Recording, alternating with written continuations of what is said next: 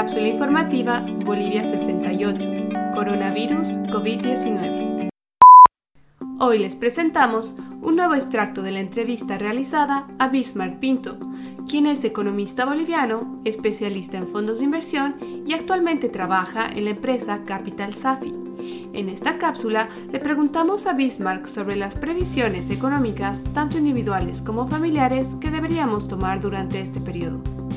Bismarck, ¿qué tipo de previsiones económicas debería tomar el ciudadano promedio? Creo que es algo muy de sentido común.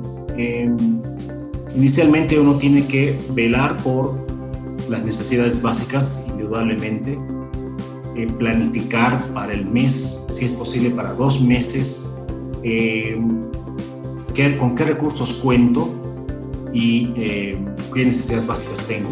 Para ella es muy importante la información, eso calco, que toda la población tiene que estar muy al tanto de qué, por ejemplo, qué bonos son los que me benefician, a cuáles yo tengo acceso, en qué manera puede ayudarme a financiar necesidades básicas.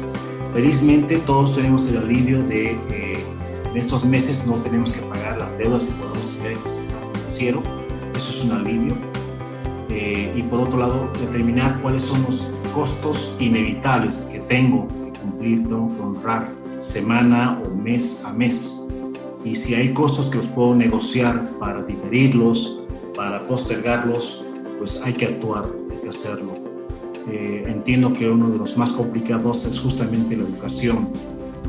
Eh, y es un problema complicado realmente porque los colegios necesitan, por ejemplo, eh, solventar, pagar sueldos, que es el 70% de sus, de sus gastos, eh, pagar sueldos a los profesores, que son también parte de la población que también necesitan vivir de algo. Eh, pero es difícil justificar que se pague una mensualidad del colegio si es que no están pasando clases. Entendamos que las clases virtuales no están, no están reguladas por un estándar en el cual se pueda confiar. Hay colegios que sí entienden que sí están intentando entrar en esa dinámica, pero no es algo que está bien establecido, claramente establecido. Entonces, eh, este es un costo que sí hay que mantenerlo inevitablemente. Entonces, mmm, sé que muchos colegios sí están alzando la voz de que tienen que mantenerse las eh, cosas, las mensualidades, pero los padres de familia, por otro lado, también tienen que están velando por las necesidades inmediatas para cubrirlas.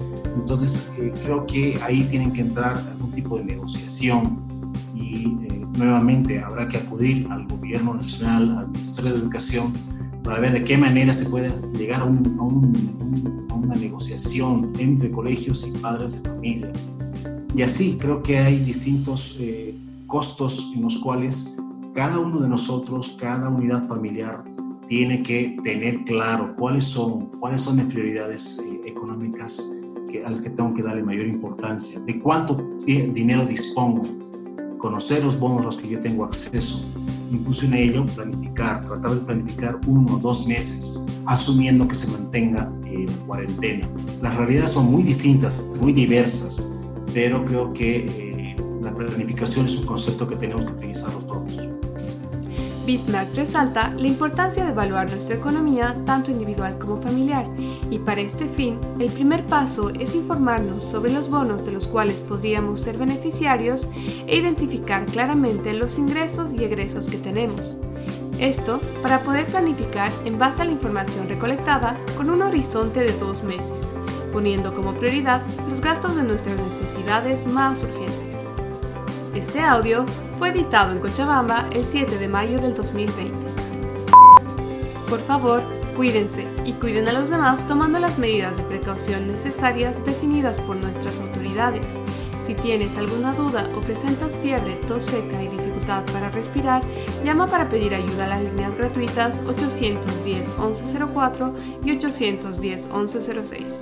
Si tienes más de 65 años y necesitas ayuda para abastecerte de alimentos o comprar medicinas, llama al 810-1005. No olviden revisar la página web boliviasegura.gov.bo para obtener información oficial respecto al estado de la pandemia en Bolivia, como también nuestra página web cápsulainfobo.com para acceder al resto de los episodios de este podcast. Luchemos contra la desinformación y apoyándonos entre todos saldremos de esta situación.